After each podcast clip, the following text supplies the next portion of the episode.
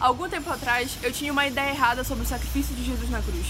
Eu achava que o, a prova de amor dele foi tão grande e o sacrifício dele foi imenso que ele não precisava fazer mais nada por mim. Ele não precisava cuidar de mim, ele não precisava lutar as minhas lutas, porque o que aconteceu na cruz foi suficiente, já foi grande demais para isso.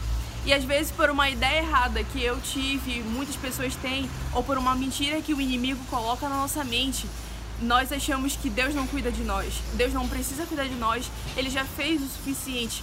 Sendo que 1 Pedro capítulo 5 diz para nós lançarmos a nossa ansiedade sobre ele, porque ele tem cuidado de nós, ele cuida da gente. Mas às vezes a gente considera Deus como um Deus de emergência, sendo que a nossa energia é como se fosse de uma pilha e dele a fonte inesgotável, a fonte inesgotável de amor, a fonte inesgotável de paz. Sabe, irmão, ele está querendo cuidar de você.